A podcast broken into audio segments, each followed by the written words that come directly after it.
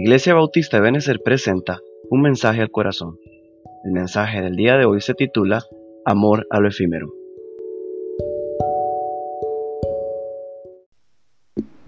Mi hermano, muy buenos días, tengan todos ustedes. Eh, pues vamos a pasar al, al, punto más importante, que es pues la predicación de la palabra de Dios. Siempre es, es algo que debemos estar esperando con muchas ansias. Eh, me gustaría que estuviéramos hablando de este tema hoy, hermanos, porque si bien es cierto, yo predicaba el viernes pasado acerca de tener, eh, no este viernes, sino el anterior, predicaba acerca de tener nuestros ojos puestos en Jesucristo. Eh, esto significa tener nuestros ojos puestos en lo celestial, en lo eterno, pero me temo de que muchos cristianos tienen sus ojos puestos acá en la tierra y tienen un amor a lo efímero tan fuerte, tan fuerte que prefieren eh, pues eh, alcanzar y perseguir las cosas de este mundo antes que proseguir a la meta que tenemos establecida en Jesucristo. Primero quiero explicarles qué es lo que significa la palabra efímero. Esta palabra significa algo que, que dura muy poco tiempo algo que es pasajero, algo que dura nada más por un periodo de tiempo y luego muere. Podríamos dar el ejemplo de una flor.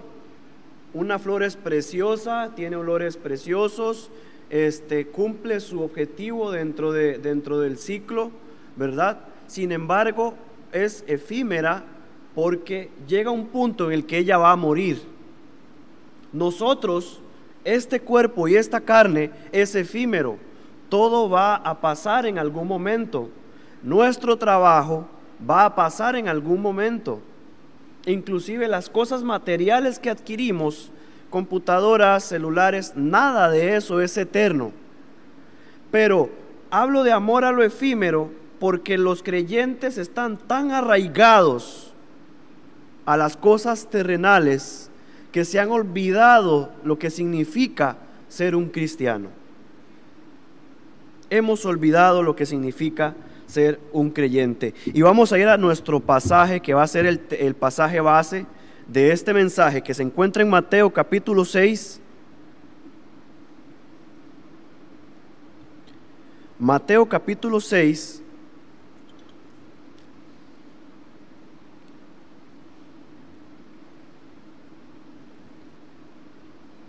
versículos 19 al 21. Mateo 6, versículos del 19 al 21. Dice así, no os hagáis tesoros en la tierra, donde la polilla y el orín corrompen, y donde ladrones minan y hurtan, sino haceos tesoros en el cielo, donde ni la polilla ni el orín corrompen, y donde, la, y donde ladrones no minan ni hurtan, porque donde esté vuestro tesoro, allí estará también vuestro corazón. Vamos a hablar un poco en tractos acerca de este pasaje e ir aplicándolo a nuestra vida como creyentes. Eh, y hay mucho que decir, hay mucho que hablar. Me gustaría ir unos pasajes atrás.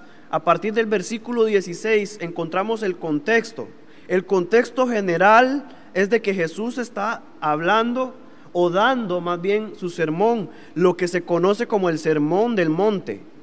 Y a partir del versículo 16, Él habla acerca del ayuno, pero lo que Él quiere tratar es un asunto más del corazón de la persona que hace el ayuno, porque lo que Jesús quiere acá es que cada quien haga ayuno o no, lo haga de corazón que no, que no, eh, vamos a ver, que no lo haga para obtener la alabanza de otras personas o para obtener algún otro prestigio, pero si va a ayunar, hazlo en lo secreto, que nadie más lo sepa. Entonces, después de decir esto, viene y nos habla de tesoros en el cielo y Jesús nos advierte que no hagamos tesoros terrenales nos advierte de que pongamos nuestra mirada en aquello incorruptible, Porque donde esté nuestro tesoro, ahí va a estar también nuestro corazón. Vamos a dividir esta, esta última frase en tres. Número uno, porque donde esté, en el momento en donde nosotros nos encontremos ahora, quiero decir que si usted ahora tiene a Cristo, vamos a hablar de cuatro cosas que usted posee en el presente, por las cuales usted no puede aspirar a vivir como una persona común y corriente, sino a aspirar a vivir y a ir algo a, ir más allá de lo que usted puede ver. Punto A. Quiero que me acompañen a Efesios capítulo 1.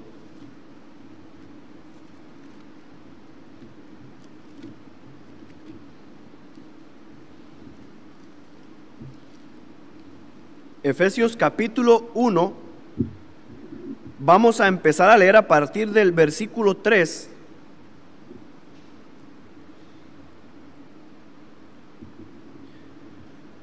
Los gobiernos utilizan diferentes métodos para poder identificar a las personas. Cuando nacemos se nos inscribe en el, registro civil, cuando las personas cumplen 18 años ya pueden adquirir un documento de identificación eh, que les permita, valga la redundancia, identificarse donde sea que esté en cualquier parte del mundo. Eh, también tenemos un número de cédula que nos va a distinguir y aquí en Costa Rica no hay un número de cédula que se repita cada ser individual posee uno. Sin embargo, estos documentos y estas cosas se pueden falsificar, se pueden perder. Este, es algo que, es algo más fácil de imitar. Sin embargo, cada persona tiene algo único que, que es imposible que haya algo igual en el mundo. Y esto es su huella digital. Cada persona tiene una huella digital diferente. No hay una huella digital que se repita.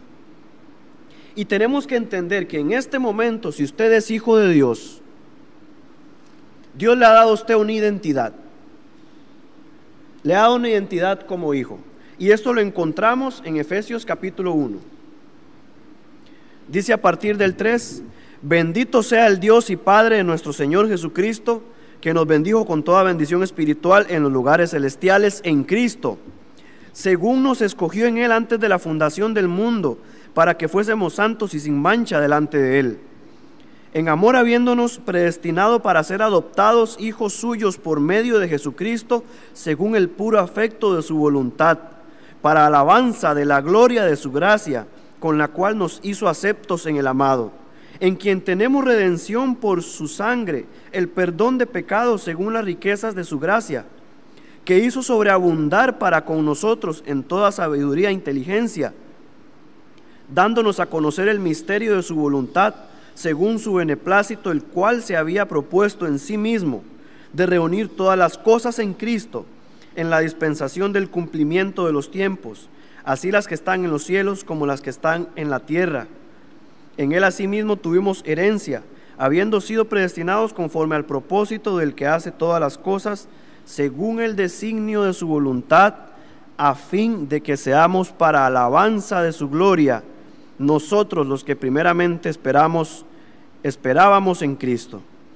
En él también nosotros, habiendo oído la palabra de verdad, el evangelio de vuestra salvación, y habiendo creído en él, fuisteis sellados con el Espíritu Santo de la promesa que es las arras de nuestra herencia, hasta la redención de la posesión adquirida para alabanza de su gloria. ¿En qué momento estamos ahorita? Estamos fraccionando la última frase del, versículo de Mateo que dice que donde esté vuestro tesoro, allí también estará tu corazón. Y tomamos la primera parte donde esté, donde esté usted en este momento si usted es hijo de Dios, yo le invito a que medite en Efesios capítulo 1 y se dé cuenta de lo rico y completo que es usted en Jesucristo. Y no solamente eso, fuimos adoptados, fuimos aceptados, nos ha dado sabiduría, y para cerrar con broche de oro, nos ha sellado con su Espíritu Santo, que es la prenda que el Señor nos deja a nosotros como sus hijos, como garantía de que Él va a volver. Y si usted es un hijo de Dios, sepa que usted tiene el Espíritu Santo en usted y que eso es suficiente para garantizar de que su Señor va a venir por usted.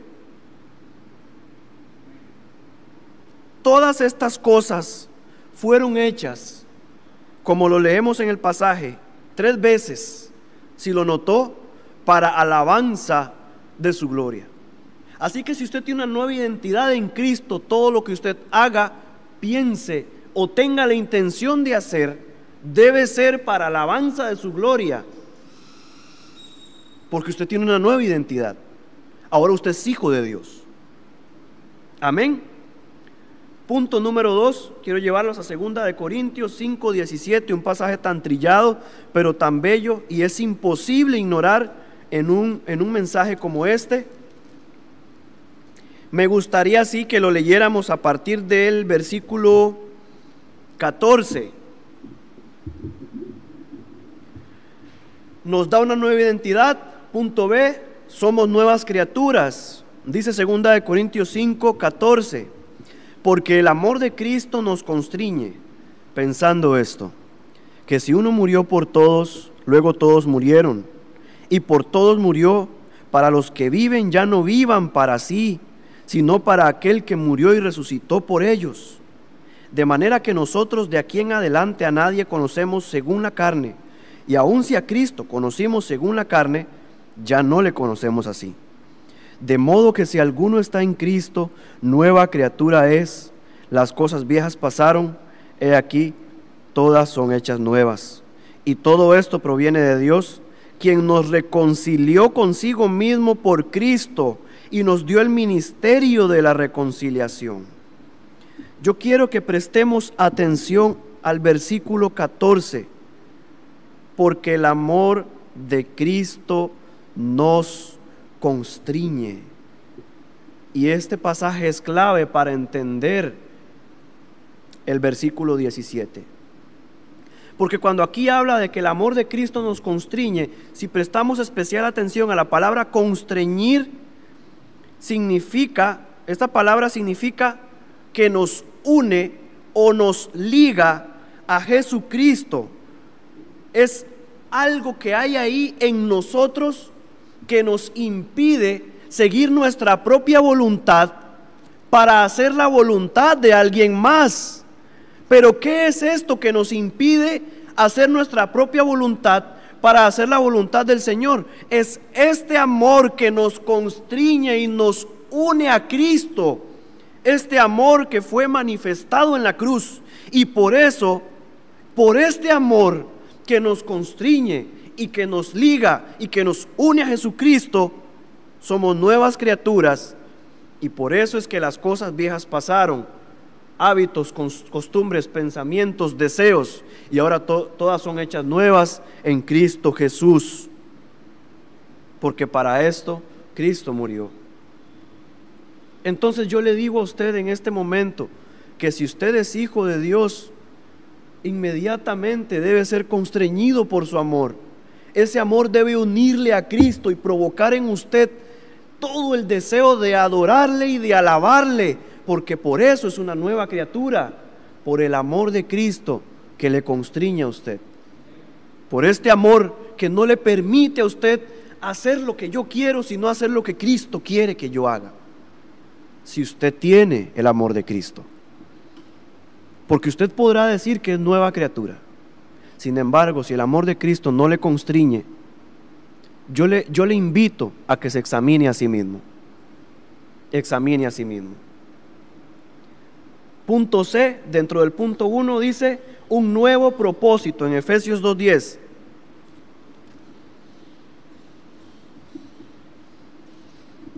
Efesios 2.10 dice lo siguiente, porque somos hechura suya creados en quien, en Cristo Jesús, para buenas obras, las cuales Dios preparó de antemano para que anduviésemos en ellas.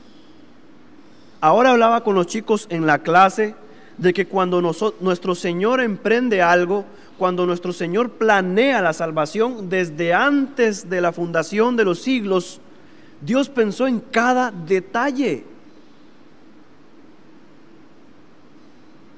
A través de la muerte de Cristo, los que creemos en Él somos hechos justos delante de Dios y somos declarados libres, sin condenación. Pero Dios sabe también de que a pesar de que el creyente ahora que ha creído en Cristo, valga la redundancia, ha sido justificado, también sabe que hay un, un problema en el creyente que se llama pecado, que aún va a estar ahí molestando. Y por eso Él nos da su Espíritu Santo, para que a partir de ese momento empecemos a ser perfeccionados. Pero no solamente eso, sino que desde antes Él preparó de antemano obras para que usted camine en ellas. Yo le invito a que lea Juan capítulo 17, esta oración que el Señor Jesús hace por sus discípulos. Cuando Él en un momento dice, te pido por todos aquellos que van a creer. Ese es mi Señor orando por mí hace más de dos mil años porque Él sabía que usted y yo íbamos a creer por el poder del Espíritu Santo que nos iba a convencer de nuestra, de nuestra debilidad y nuestro pecado. Y ahora estamos en Cristo. Es una obra completa, es una obra detallada y perfecta que solamente Dios en su sabiduría profunda puede lograr. Porque como Él comenzó la obra, también la va a acabar. Estamos bajo construcción, como decían los nexos el domingo pasado en sobremesa. Y punto D, un nuevo Señor. Un nuevo Señor. Y usted puede estarse preguntando, ¿a qué se refiere usted, hermano Oscar, con un nuevo Señor? Eso suena como que, como que yo tenía un, un, un dueño anterior como que yo tenía un señor anterior a este señor, entonces no entiendo lo que usted me está tratando de decir. Romanos 11, o 6, perdón, Romanos capítulo 6, versículo 11, por favor.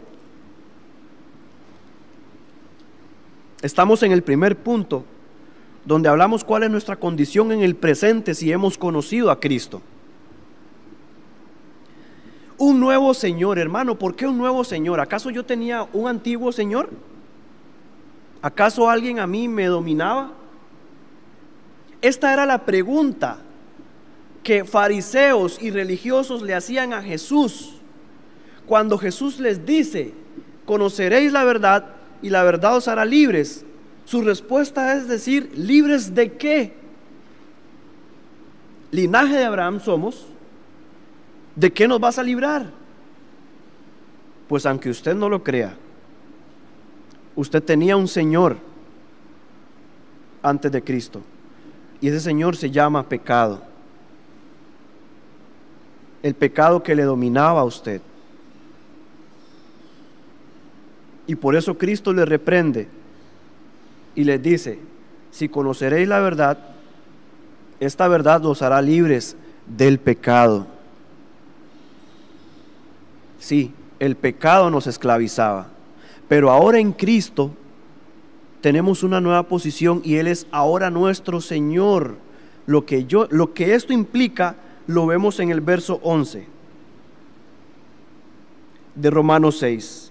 Así también vosotros considerados muertos al pecado, pero vivos para Dios en Cristo Jesús, Señor nuestro. No reine pues el pecado en nuestro cuerpo mortal, de modo que lo obedezcáis en sus concupiscencias.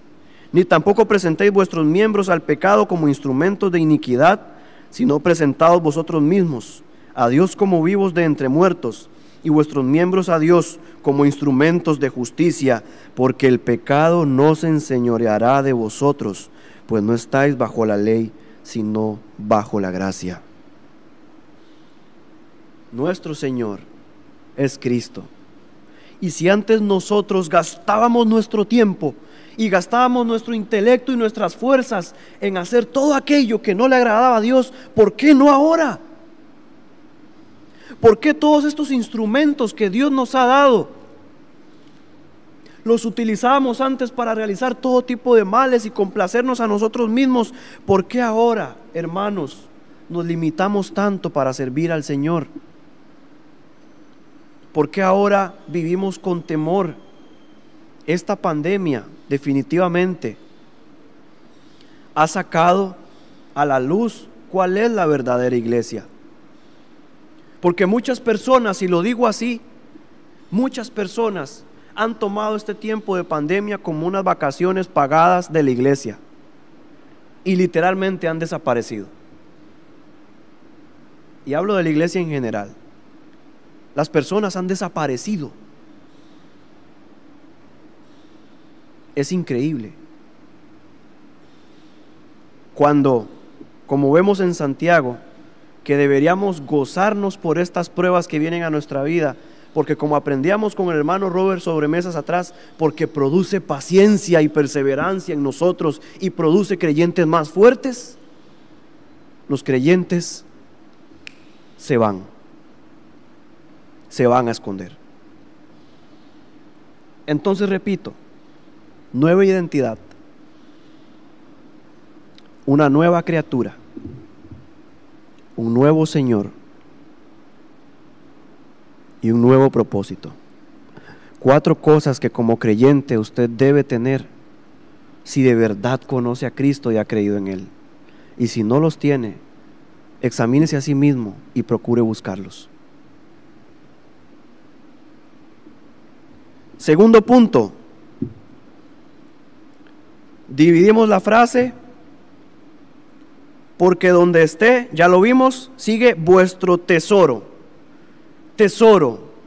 Esta palabra puede tener muchísimas connotaciones en el sentido de que nosotros podemos estar percibiendo como tesoro cosas que para Dios no son tesoros. Vemos que en la definición del diccionario de Taller dice que es el lugar donde se recogen y se guardan las cosas buenas y preciosas, algo especial, exclusiva posesión, algo preciado y algo único. De eso se está refiriendo acá. Ahora yo quiero invitarles a ver cuál era la definición o el concepto de tesoro que muchas personas en las escrituras han tenido. Y quiero que me acompañen a Hechos capítulo 5.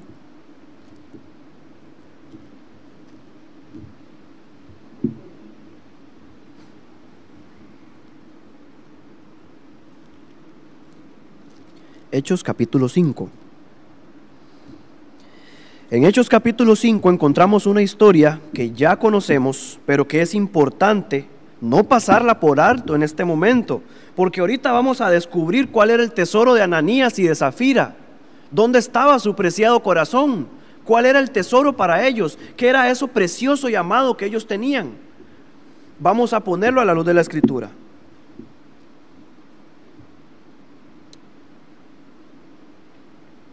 Vemos que en el contexto en Hechos 4:32 leemos un versículo que nos ayuda a entender qué es lo que sucede un poco acá. Dice, y la multitud de los que habían creído era de un corazón y un alma, y ninguno decía ser suyo propio nada de lo que poseía, sino que tenían todas las cosas en común. 34 dice, así que no había entre ellos ningún necesitado, porque todos los que poseían heredades o casas las vendían y traían el precio de lo vendido y lo ponían a los a los pies de los apóstoles y se repartía cada uno según su necesidad. Vemos el corazón de la iglesia primitiva. No, aquí nada es mío, porque si algún hermano lo necesita, que lo tome, es de él. Y vemos que hay dos personas que inician con una buena intención, Ananías y Zafira. Empezamos el capítulo 5. Por cierto hombre llamado Ananías, con Zafira su mujer, vendió una heredad y sustrajo del precio, sabiéndolo también su mujer, y trayendo solo una parte. La puso a los pies de los apóstoles, y dijo Pedro, Ananías, ¿por qué llenó Satanás tu corazón para que mintieses al Espíritu Santo y sustrajeses del precio de la heredad, reteniéndola, ¿no se te quedaba a ti y vendida no estaba en tu poder?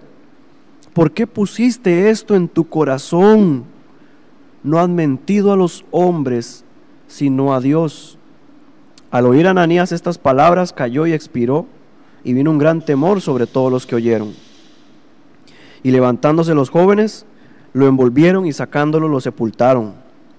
Pasado un lapso como de tres horas, sucedió que entró su mujer, no sabiendo lo que había acontecido.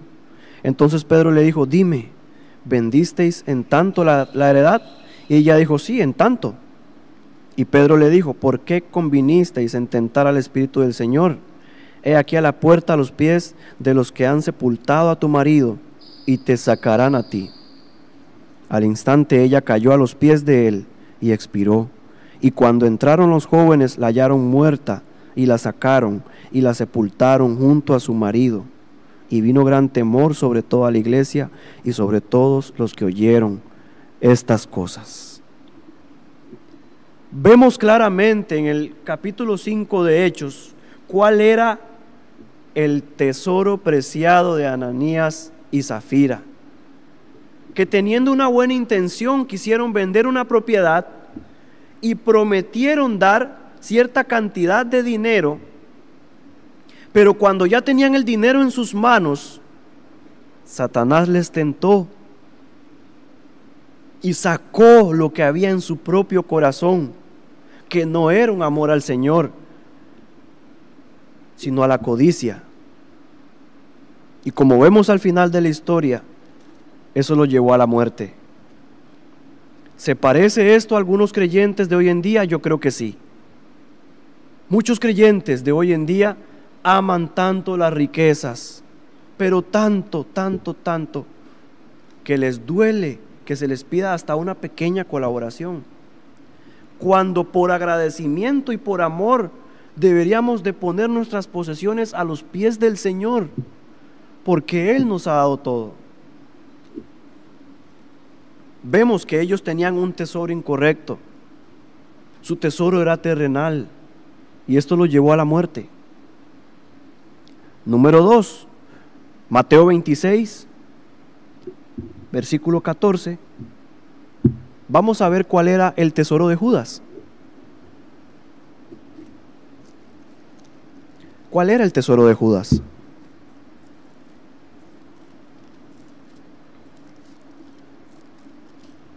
Veintiséis, catorce. Entonces uno de los doce, que se llamaba Judas Iscariote, fue a los principales sacerdotes y les dijo, ¿qué me queréis dar? Y yo los entregaré. Y ellos le asignaron 30 piezas de plata y desde entonces buscaba oportunidad para entregarle. Increíble, hermanos. 30 piezas de plata se pagaba por un esclavo. Y en este monto fue vendido mi Señor a precio de esclavo. Sabemos el final de la historia. Sabemos lo que sucedió con Judas. Sabemos también que nuestro Dios le dio oportunidad de hacer o de arrepentirse más bien. Es increíble el grado de codicia que este hombre tenía para vender a su Señor por precio de esclavo. Ahora yo le pregunto, hermano, ¿por cuánto vende usted al Señor? ¿Por qué precio vende usted al Señor? Solamente usted lo sabe. ¿Por unas pocas monedas? ¿O vende usted al Señor por trabajo? Solamente usted lo sabe, hermano. Yo creo que esa es una pregunta que deberíamos hacernos todos los días, compararnos con Judas, porque muchos creemos que, ay, no, yo estoy lejos de Judas. Si me comparo con Judas, yo estoy lejos de él. Estamos muy cerca. Porque muchas veces damos la espalda a nuestro Señor por lo efímero, por lo pasajero. Estamos muy cerca de ser como Judas. Punto C. ¿Cuál es el tesoro de nuestro Dios? Vamos a ir a Éxodo 19, 5.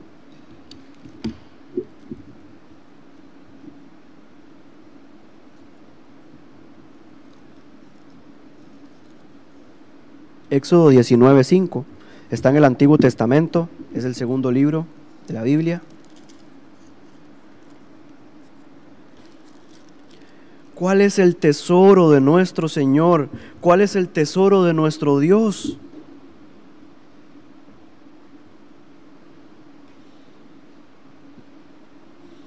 Dice el verso 5, ahora pues si dieres oído a mi voz y guardares mi pacto, vosotros seréis mi especial tesoro sobre todos los pueblos, porque mía es toda la tierra. Y vosotros me seréis un reino de sacerdotes y gente santa. Estas son las palabras que dirás a los hijos de Israel. Si dieres oído mi voz y guardares mi pacto, ahora usted podrá decir, hermano, pero usted está hablando aquí de, de, de la ley, del antiguo pacto.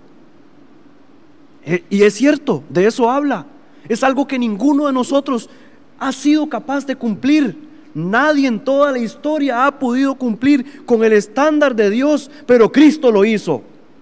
Y Cristo nos reconcilió con Dios. Y por eso ahora nosotros somos su especial tesoro. Por la eternidad. Porque somos eternos. Y vamos a pasar la eternidad con nuestro Dios gracias a Cristo por su obediencia, por su amor, por su entrega. Somos el especial tesoro de Dios. ¿Qué diferencia? ¿Qué diferencia? ¿Qué atesora usted en su corazón? ¿Qué guarda? ¿Cuál es ese pecado amado el cual no queremos tocar? El cual pedimos perdón a Dios, pero sabemos que en algún momento lo vamos a volver a cometer porque es nuestro pecado amado. ¿Qué atesora usted en su vida? ¿Qué atesora? ¿Ora hipócritamente al Señor? ¿O de verdad usted quiere que este pecado sea arrancado de su vida? ¿Qué ama usted? ¿Qué atesora? ¿Qué es aquello único y preciado que usted guarda? Punto 3, y llegamos al final del, del versículo, el cual hemos dividido en tres. Uno, porque donde esté. Dos, vuestro tesoro. Tres, estará vuestro corazón. Y yo creo que aquí podemos, es más, ni, ni, debería terminar. Con solamente mencionar el último punto, entendemos que si nosotros estamos en Cristo y nuestro tesoro está en Cristo, nuestros deseos, propósitos, amor y todo lo que nosotros tengamos va a estar abocado a Cristo. Y ahí estará nuestro corazón. Lo que usted haga, en lo que usted invierte su tiempo, en lo que usted invierte su vida, eso solamente va a reflejar lo que hay en su corazón. Solamente va a reflejar lo que de verdad usted ama con sus actos y no con sus palabras. Es ahí donde se refleja que hay aquí. Y si Cristo de verdad me constriñe, y si Cristo de verdad me salvó, y si Él de verdad me ha dado una nueva identidad, eso se va a reflejar en lo que nosotros hagamos. Y eso se está reflejando en la iglesia hoy en día. Muchos persisten y continúan en la batalla otros la abandonan y la dejan. Y yo no sé en cuál posición está usted, pero usted sí lo sabe.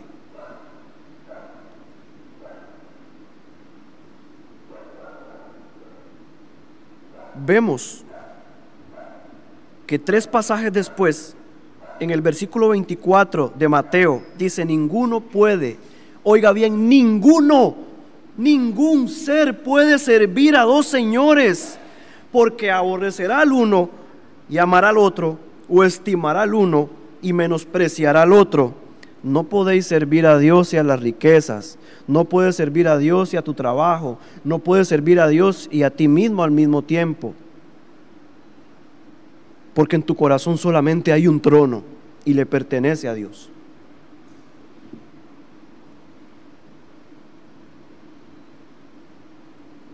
La palabra corazón podemos definirla como alma, mente, la sede de la inteligencia, el entendimiento, la voluntad, el carácter.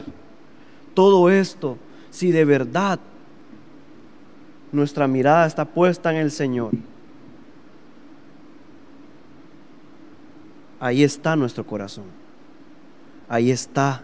Si amamos al Señor, ahí está nuestro corazón.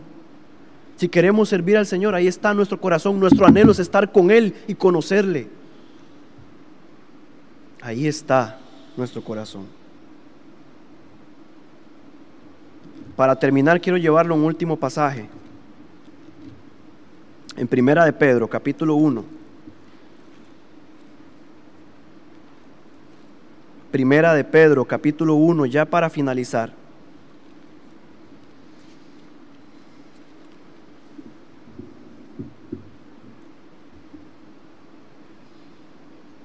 Quiero que leamos a partir del versículo 3 para que cada uno de nosotros medite en qué está poniendo su mirada. Mucha gente dice, puesto los ojos en Jesús, yo tengo los ojos puestos en Jesús, pero déjeme decirle que si usted tiene los ojos puestos en Jesús para cumplir sus propósitos egoístamente, usted está equivocado. Porque si usted tiene los ojos puestos en Jesús, eso se va a reflejar porque usted va a amar a Dios y le va a ser fiel por encima de todas las cosas. Eso significa tener los ojos puestos en Él.